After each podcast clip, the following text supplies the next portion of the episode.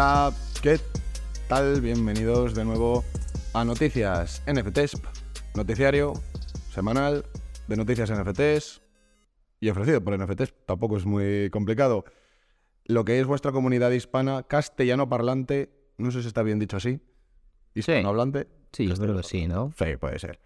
De NFTs, les habla Gonzalo Saz y un día más acompañándome en las trincheras, en los albores Web3 y al micrófono. Toxam, ¿qué tal estás, maestro? Hola, bien, aquí estamos. Último día de marzo, ¿qué tal se te ha pasado el mes?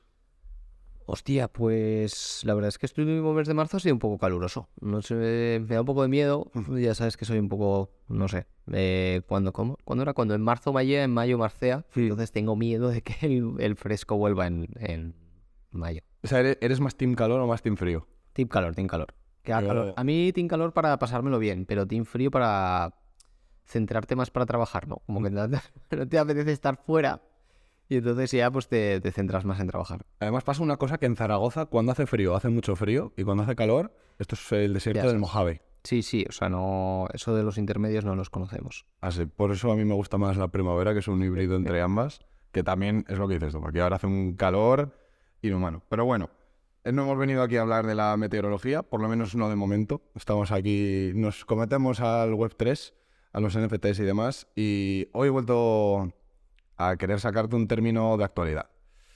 Eh, quería sacarte un término un poco farragoso, pero viendo que la semana pasada ya nos costó un poquito y que pues, pues tampoco había que andarse por las ramas. Dale, dale. Eh, no, no, he ido a tirar a tablero y mantengo la categoría de actualidad, así que quiero que me expliques, así un poco a bote pronto en términos rapiditos y para que lo entendamos todos, ¿qué es Polygon?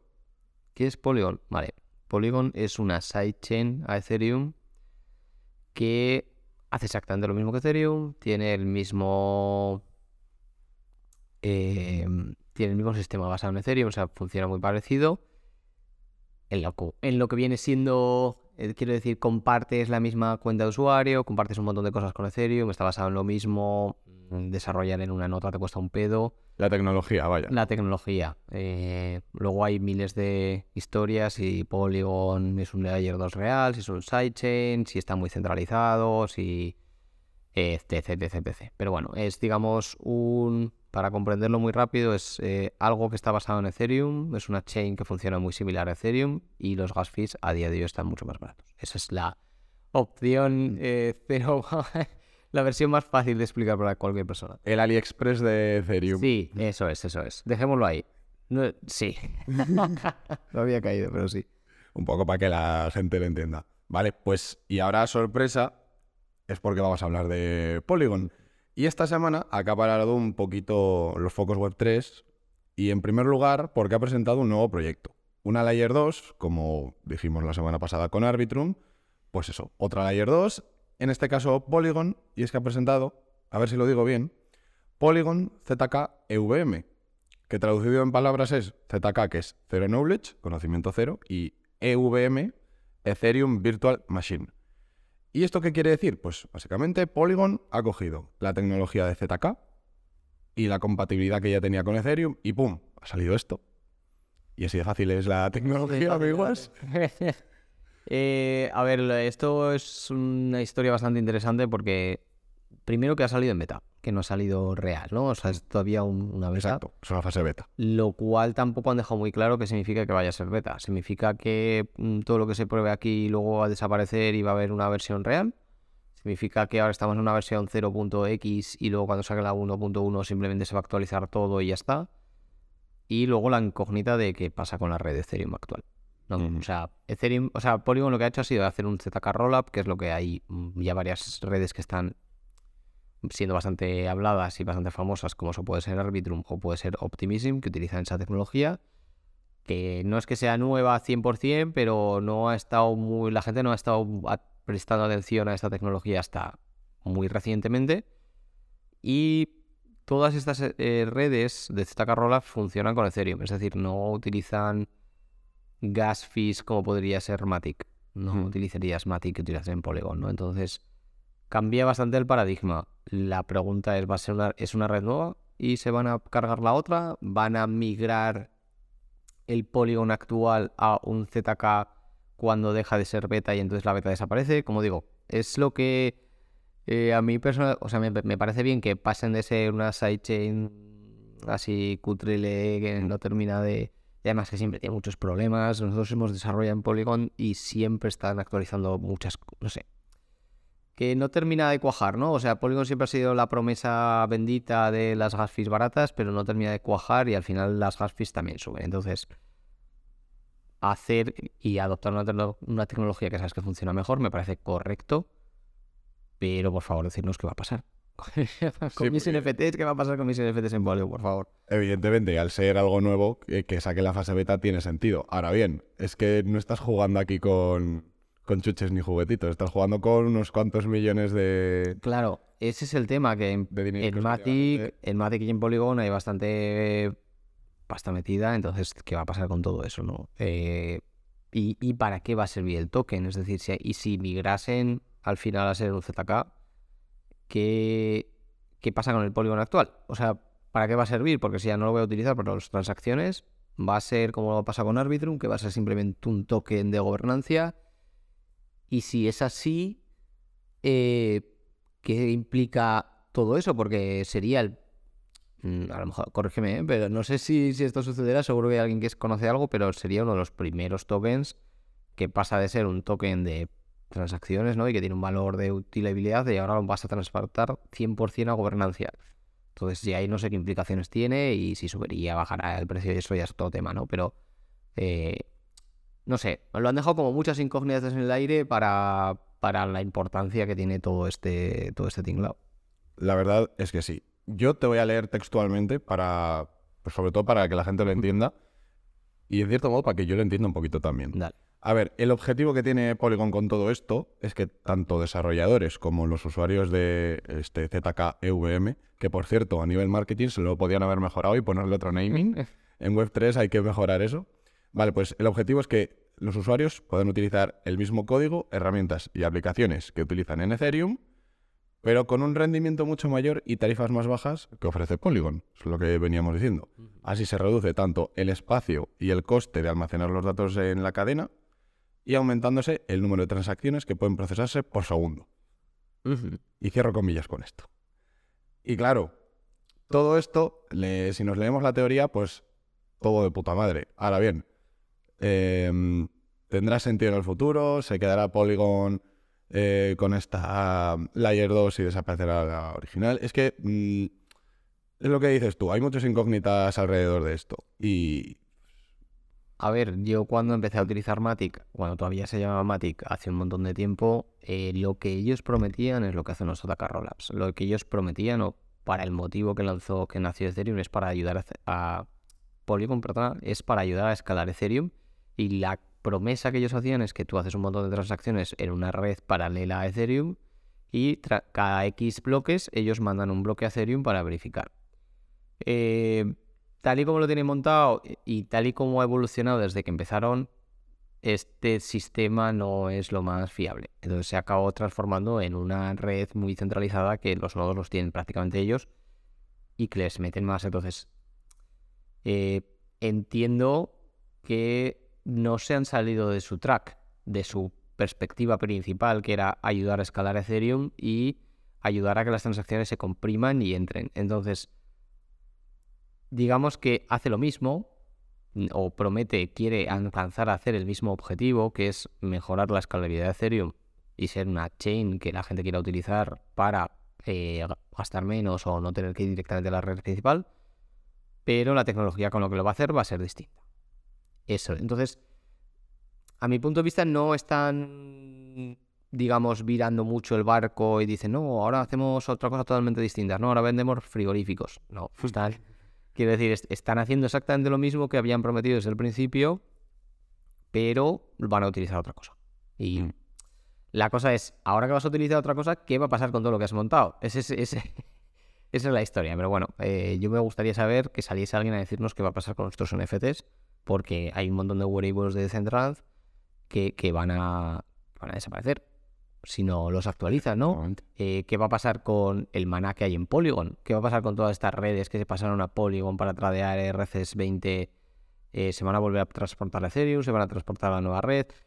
No sé, hay, hay, hay trabajo, hay trabajo, ¿no? Entonces, ¿qué va a pasar con ese trabajo que ya está hecho? Lo idóneo sería que lo integrasen en la nueva versión ya directamente, ¿no? Que hiciesen como una especie de bloque histórico en el cual apunta al otro blockchain y se cierra ahí. Pa, ya no lo vuelve a abrir y, y será lo idóneo, ¿no? Pero ya veremos.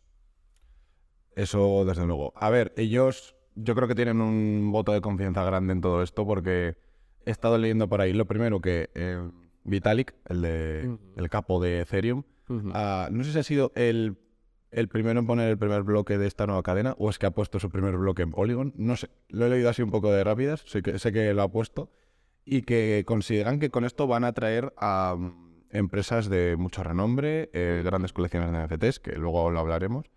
Y he leído que mm, esto va a atraer a Telefónica. Joder, pues ya está. Close it. Ya no quiero. Hasta luego, Polygon. y hasta aquí el podcast, chicos. Eh, es, eso he leído, que es una tecnología que le interesa y lo he leído en un par de páginas web que, de hecho, mm, sería una de las primeras en utilizar esta tecnología. Bueno, ya veremos. Eh, a mí las palabras se las lleva el viento, tío. El primero que construya, el primero que desarrolle, sacará músculo y hará lo que tenga que hacer y el resto copiarán.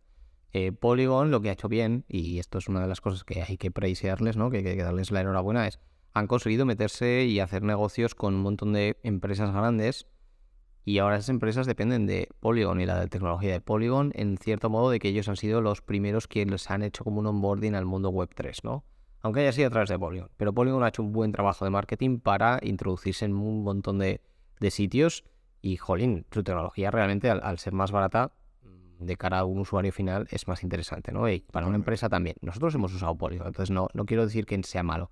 Lo que quiero decir es, joder, lo que han hecho bien ha sido eh, hacer una campaña de marketing brutal, expandirse un montón a lo largo del ecosistema blockchain y fuera del blockchain. Jolín, hace un montón de tiempo salió eh, YouTube que quería hacer cosas en Polygon, ¿no? Entonces, Jolín, han hecho unos buenos partnerships y unas buenas marcas. Que esas buenas marcas ahora les, les una nueva tecnología. Tampoco sé cuánto de notificadas estarían estas empresas del cambio que iba a hacer Polygon. Espero que sí. No lo sé. Tampoco tengo tanta información, ¿no? Pero claro, el tema es si tú ya has invertido en una empresa o si ya tienes eh, una serie de desarrollado, desarrollos hechos en una tecnología, si esta tecnología, digamos, que se actualiza, mm, le estamos dando mucho bombo porque es cripto, pero si fuese algo más normal, o sea, una tecnología más, eh, yo qué sé, transferencias entre tarjetas de crédito, ¿no? Pues simplemente cambian el sistema y la empresa que lo hace cambia el sistema y todas las empresas con las que trabajo con ellas se adaptan directamente. ¿Va a pasar eso? No lo sé. Yo.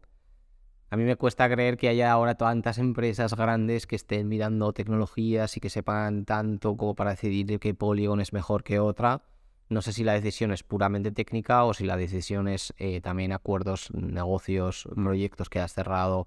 Entonces, bueno, no digo lo que quiero decir es que, Telefónica diga que le interesa Polygon es una cosa y que luego desarrollen algo en Polygon que tenga sentido es otra. Y, que tampoco hay que cerrarse a lo que digan las marcas porque a lo mejor eh, hay empresas que se dedican a, un sistema o desarrollan en, un entorno y luego hay otro, es el otro el que peta. Es que nunca se sabe. Al fin y al cabo son, son rumores lo de Telefónica que si luego se da, pues Vamos a ver, yo sí que sé que Telefónica ha estado tonteando con Polygon. El tema es, ¿con Polygon la empresa o con Polygon la tecnología? esa es la diferencia, ¿no? Porque Polygon tampoco se supone que es una empresa, que es una eh, fundación, ¿no? Pero a eso es a lo que me refiero. ¿A la entidad o a la tecnología? ¿Qué es lo que están interesados los dos? Veremos. Veremos, veremos. Veremos, dijo el ciego. bueno, a ver. Eh Evidentemente, todo esto de la ZKEVM está en fase beta. Se comenta que el lanzamiento oficial de su mainnet final se producirá en el segundo trimestre de 2023, es decir, en un par de meses. Bueno, sí, se supone. ¿Se supone? Si no, si va todo bien el beta testing, ¿no? Mm. Veremos si funciona bien. Ya dejamos todo este ambiente más técnico, tecnológico y demás pero tampoco nos vamos de Polygon, porque justo a Polygon ha llegado ahora la colección de NFT de Yuts. Uh. Ha, abandonado Solana y se ha trasladado a Polygon. Y en un principio yo te digo, Tox, ¿es un buen movimiento para ellos? Eh, Dejando atrás todo el tema este de la tecnología del ZK y demás. Ah, Obviemos eso. De momento, ¿te parece buen movimiento? A ver, eh, olvidándonos todo el tema de ZK, es un movimiento interesante, como Mm. poco. No sé si me gusta o me disgusta. Eh, tiene sentido que la peña de Solana se pase a Polygon y no se pase directamente a Ethereum, porque una de las cosas que defiende la gente de Solana a muerte es el tema de los gas FIFA bajos y que las transacciones medianamente son muy bajas ¿no? y rápidas, ¿no? Y entonces Polygon te da eso. También Solana, pues bueno, pues eh, yo qué sé, al final ha habido mucho hype en el año pasado y todo este tiempo, ha habido mucho hype, pero Solana tampoco he visto grandes avances de que haya salido nada nuevo en Solana, que lo haya petado mucho, etc. Pero sí que en Ethereum se sigue moviendo la economía, es decir, la, no se mueve como en un bull market, pero sí que no ha desfallecido, porque muchos blockchains que tenían NFTs, sus NFTs han muerto. O sea, ya no les usan ni les interesan. Y Solana yo creo que le pasó un poquito eso, no tan fuerte, porque Solana no es un cualquiera, pero sí que los NFTs, pues joder. Y luego que de vez en cuando apagan la red, la vuelven a abrir y...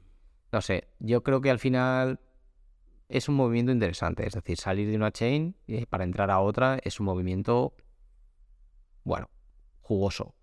No sé si es la red más óptima que te venían a haber metido, pero sí que entiendo que es la más similar a Solana dentro del entorno de Ethereum. Yo he leído por Twitter, bueno, evidentemente Solana antes contaba con la colección de, de Gods y eh, hasta hoy, o hasta anoche, con Juts. Y he visto por Twitter que la gente considera que esto es un buen movimiento para Solana. Que The Gods y Juts hayan abandonado Solana es un buen movimiento ¿Qué para ellos. ¿Y eso por qué? Eso es lo que no entiendo. Digo, mm, Hostia, perder a dos colecciones que son ahora mismo bastante mm, punta de lanza en este Mm. ecosistema, ¿lo consideran bueno? No lo sé. También he estado leyendo de que llega Jules a Polygon, Sí, que se va a encontrar con su hermanito de Gods, pero que de Gods mañana se va a Ethereum. Así que O sea, ese, o sea, oh, mamá. O sea, ahora The Gods ha pasado a. Sí, porque se pasa en Ethereum, ¿no? ¿Y cuánto han tardado en pasarse?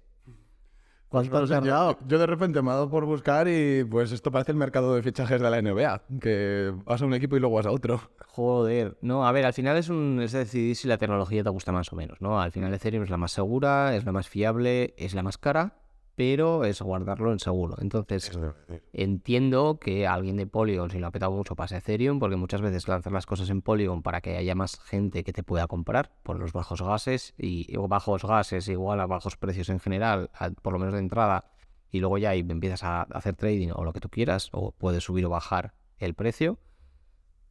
Pero coño, o sea, hacer dos saltos, ahí sí que me has dejado roto. A ver, también te digo que hacer un salto de Ethereum a Polygon, o sea, de Polygon a Ethereum es mucho más sencillo que hacer uno de Solana a Polygon. Mm. No sé cómo lo habrán hecho, me gustaría indagar cómo lo han hecho, porque, jolín, eh, nosotros hemos estado haciendo bridges entre, de NFTs entre chains y dentro del ecosistema de Ethereum es medianamente sencillo. Pero cuando ya empiezas a meter cosas externas como puede ser Solana, hay que ya es romperse un poco el cráneo contra la pared para ver si algún líquido te da una idea, ¿no? Entonces, eh, a ver cómo lo han hecho. Ya, ya investigaré cómo lo han hecho técnicamente porque me parece curioso. Pero vamos, que haya una colección que haya pasado de Solana a Polygon y ahora a Ethereum, ya me parece lo siguiente que es Bitcoin. Para el mes que viene de What's Bitcoin. Y lo siguiente ya apoderarse de Sí. la economía mundial. Joder, chaval, no, de God's Gold. No, los, eh, los hagan en oro y los manden a la peña. Totalmente, y que nos conquisten a todos y que hagan una supería que mejore a ChatGPT y ya todos seamos eh, The Goders. Em, en relación a lo de Solana, yo, em, pues a ver, lo que he dicho antes, que se te vayan dos colecciones así, no sé hasta qué punto es bueno. De hecho, solo con el movimiento este de Yuts, Solana ha dejado de contar con 37 millones de dólares que valía todo, Ujú. Todo el tinglado de Ujú. considerar eso positivo para Solana me parece cuanto menos riguroso. Pero ¿quién, quién dice que es positivo para Solana? Solana te- lo te lo digo porque he estado mirando antes de venir aquí a la zona micrófonos. Sí. He buscado en Twitter Juts Polygon y no te miento si me he encontrado en un slide rápido unos 10 o 15 tweets que decían eso. Hostia, pues no lo sé. Eh, no sé, quitar el tráfico a tu red que quieres que se expanda es un poco raro porque quieras que pase eso, ¿no? A lo mejor Solana no estaba preparado para tener NFTs y entonces te- me los quiero quitar de en medio, yo qué sé. La verdad es que es un poco... sí, es- el, el- el ser humano es maravilloso, o sea, puedes, te puede pasar algo fastidioso o te puedes pasar algo malísimo y pensar que es bueno. No sé, la verdad es que no... No entiendo su lógica. Ya miraré. Sus- hay un montón de threads, ¿no? En Twitter, pues ya le echaré un vistazo a ver qué, qué se comentan. Sí, porque yo básicamente he venido aquí con pues, lo, lo básico de Juts a Polygon. En Polygon se encuentra The Gods.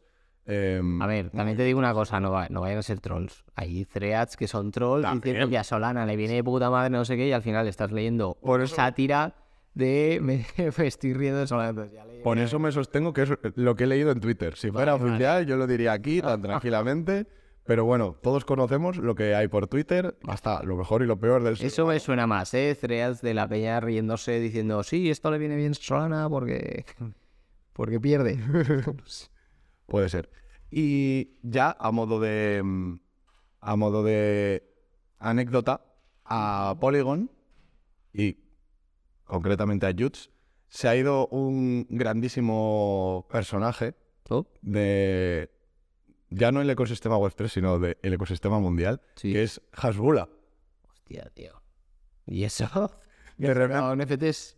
ha pillado un, un NFT de Juts y ¿Qué ha dices? tuiteado algo como. Espera, si lo tengo aquí. Eh, Motherfucker was free, welcome home. vale, ok. ¿A cuánto están los Utes? Pues eh, no sabría decirte, pero puede ser que ayer con el traslado este igual no ofreciesen alguno gratis o lo que sea. Pues Me costaría pensarlo, pero igual Hasbula ya tenía, pero Puede ser. me, me ha parecido gra- gracioso de repente abrir Twitter y encontrarme un tweet de Hasbula. La verdad es que es mm, reconfortante porque Hasbula es como nu- nuestro, nuestro peluchito de, de todo. Sí. Dejamos ya un poco Polygon, que ha acaparado gran parte de, Sí, ya vale. del podcast de hoy. Así que mm, no sé cuánto tiempo tendremos, pero eh, voy a hablarte ahora de Disney. Y es que del mismo modo que hizo en su tiempo Meta, que está haciendo también Amazon por ahí, están acaparando muchos despidos. Vale. Y bueno, pues Meta ya, no sé si fue la semana pasada o la anterior, se cargó una. Bueno, se cargó la división de NFTs en tanto en Instagram como en Facebook. Y ahora Disney, que se enfrenta a una oleada de despidos gigante, como está pasando en casi todas las grandes empresas, está enfrentándose a unos 7.000 despidos y no le ha temblado el pulso a cargarse el departamento de metaverso, que lo que me he dado cuenta es que no tenía tantas personas, solo tenía 50. Siendo Disney me sorprende un poquito. Pero bueno, básicamente eso, se ha cargado el departamento de metaverso y no sé qué planes tenía por ahí Disney, porque tampoco mm, en el tiempo que llevo aquí no he sabido nada de ellos. Pero bueno, en cierto modo, fastidia que una empresa así deje de tener cabida en este, en este mundillo. Bueno, a mí tampoco me sorprende. Al final están haciendo limpieza. eh, todas estas em- grandes empresas, Disney, Netflix, etcétera, están viendo cómo la gente se deja de suscribir porque ya no quiere estar en casa, quiere salir fuera o tienen más opciones de entretenimiento que les pueden ser más útiles.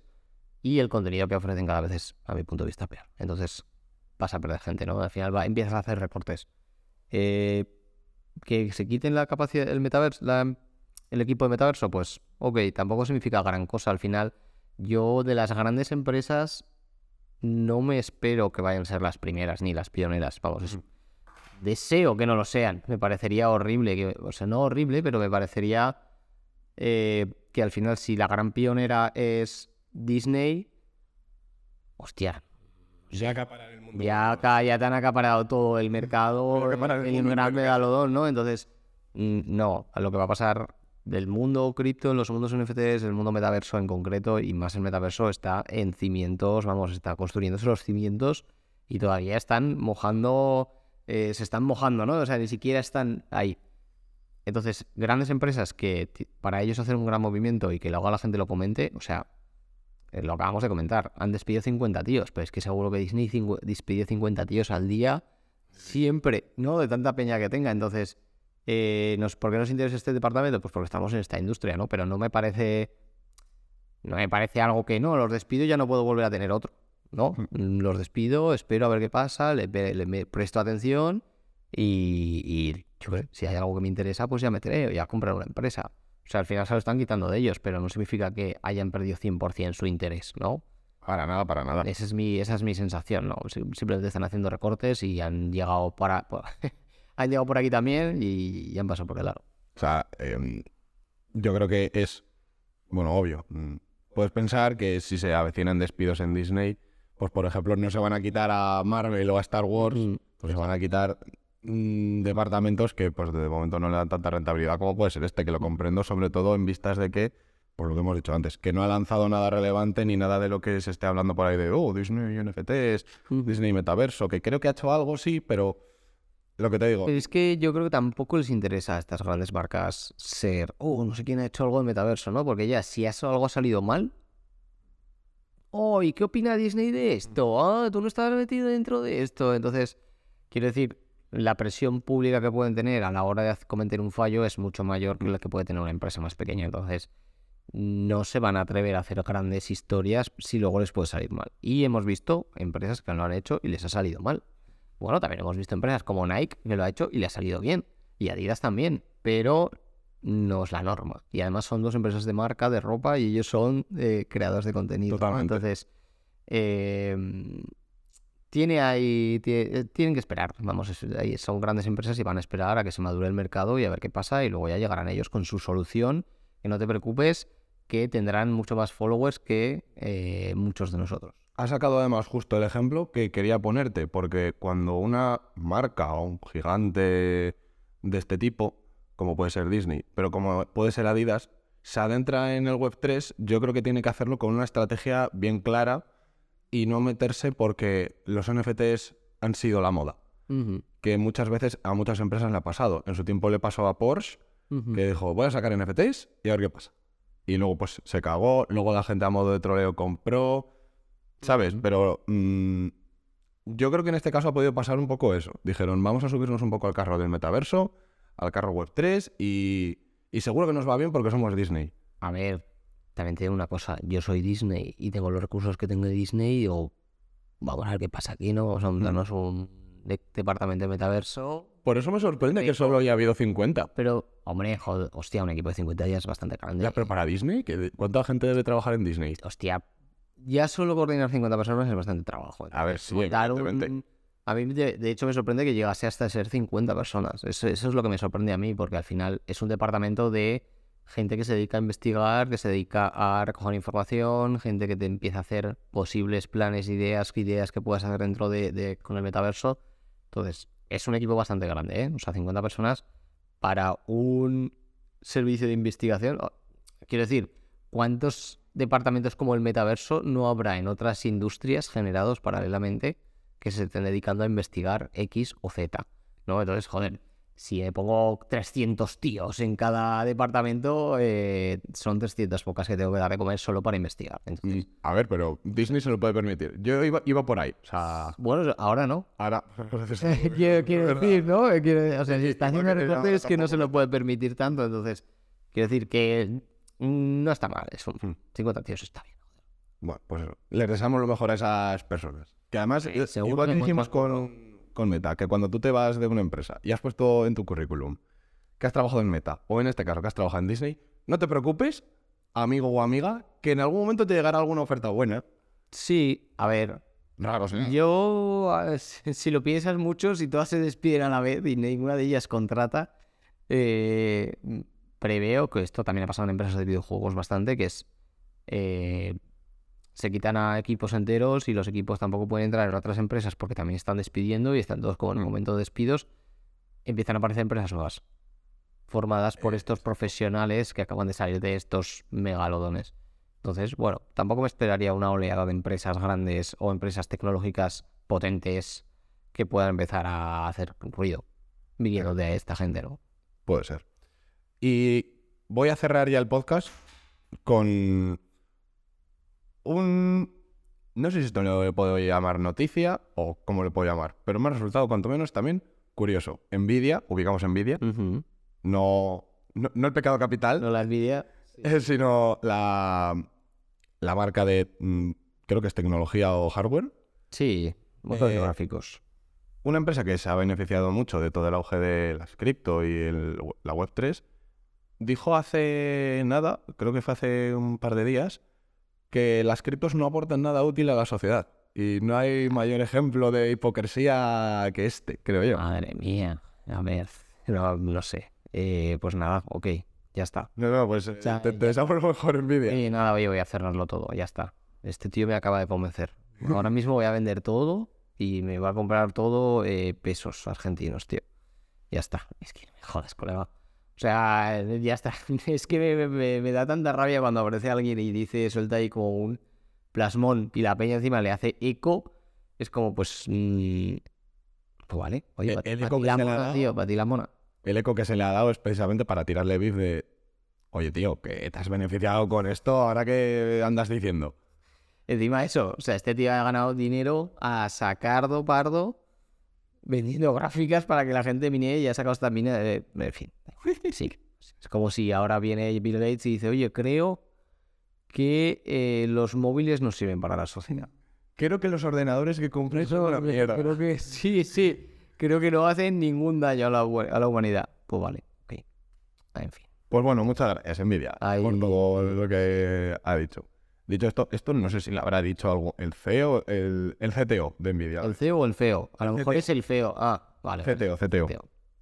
Ok, Pues ok. bueno, pues, pues un saludo, CTO de Nvidia. Eh, ya llevamos un buen rato, así que lo vamos a dejar aquí. Había muchas más cosas que contar, pero eh, nos ponemos aquí a hablar y... Sí, ¿no la verdad es paramos? que había muchas cosas. Podemos hacer ahí un sprint. Estaba lo de Other Side, ¿no? Que- que Sí, y de justo te iba a sacar... Bueno, si quieres lo hablamos aquí rápido. Podemos eh, hacer ahí varias, como varios, ¿no? Podemos hacer como sacar cuatro cosas así súper rápidas Sí. y cerramos a todo. Venga, pues venga, pues eh, sacamos el tema. Eh, Yuga Labs ha sacado un nuevo capítulo de Other Side que se llama Legends of... No sé si of the Mara o Legends of Mara. Mara. No sé, lo- las preposiciones ahí me han, Sí, me han bailado. Eh, que no tengo muy claro qué es Other Side. Creo que es un, un metaverso, un juego. Other Side es el metaverso de Yuga Labs, donde Vale. vas a poder crear, hicieron un lanzamiento de tierras, eh, la gente compró y toda esta peña puede acceder a jugar a los metatrips que hacen de vez en cuando, los trips al de Other Side.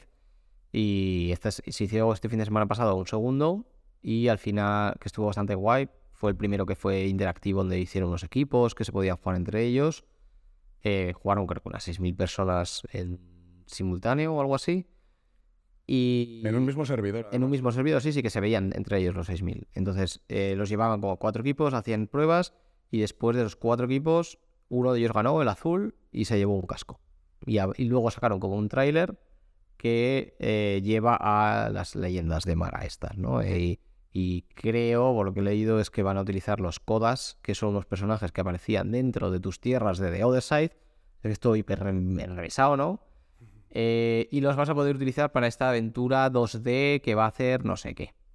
Mm, Te va a contar un poco el lore, supongo. que Sí, te cuenta un poco el lore de todo de Other Side y demás. Ya ves que Labs no para de lanzar experiencias, juegos, No pum, para. pum, pum, pum, pum, pum, y bueno, pues uno más, uno más, uno más, otro, otro, otro, otro. Justo, mira, además, ya que hemos abierto el menú de Labs, esta semana en concreto, BC ha colaborado con Gucci para una campaña en el metaverso. No ha dejado muy claro qué van a hacer, pero bueno, es una, una colaboración bastante, Sí, sí, no, bastante reseñable, cuando menos.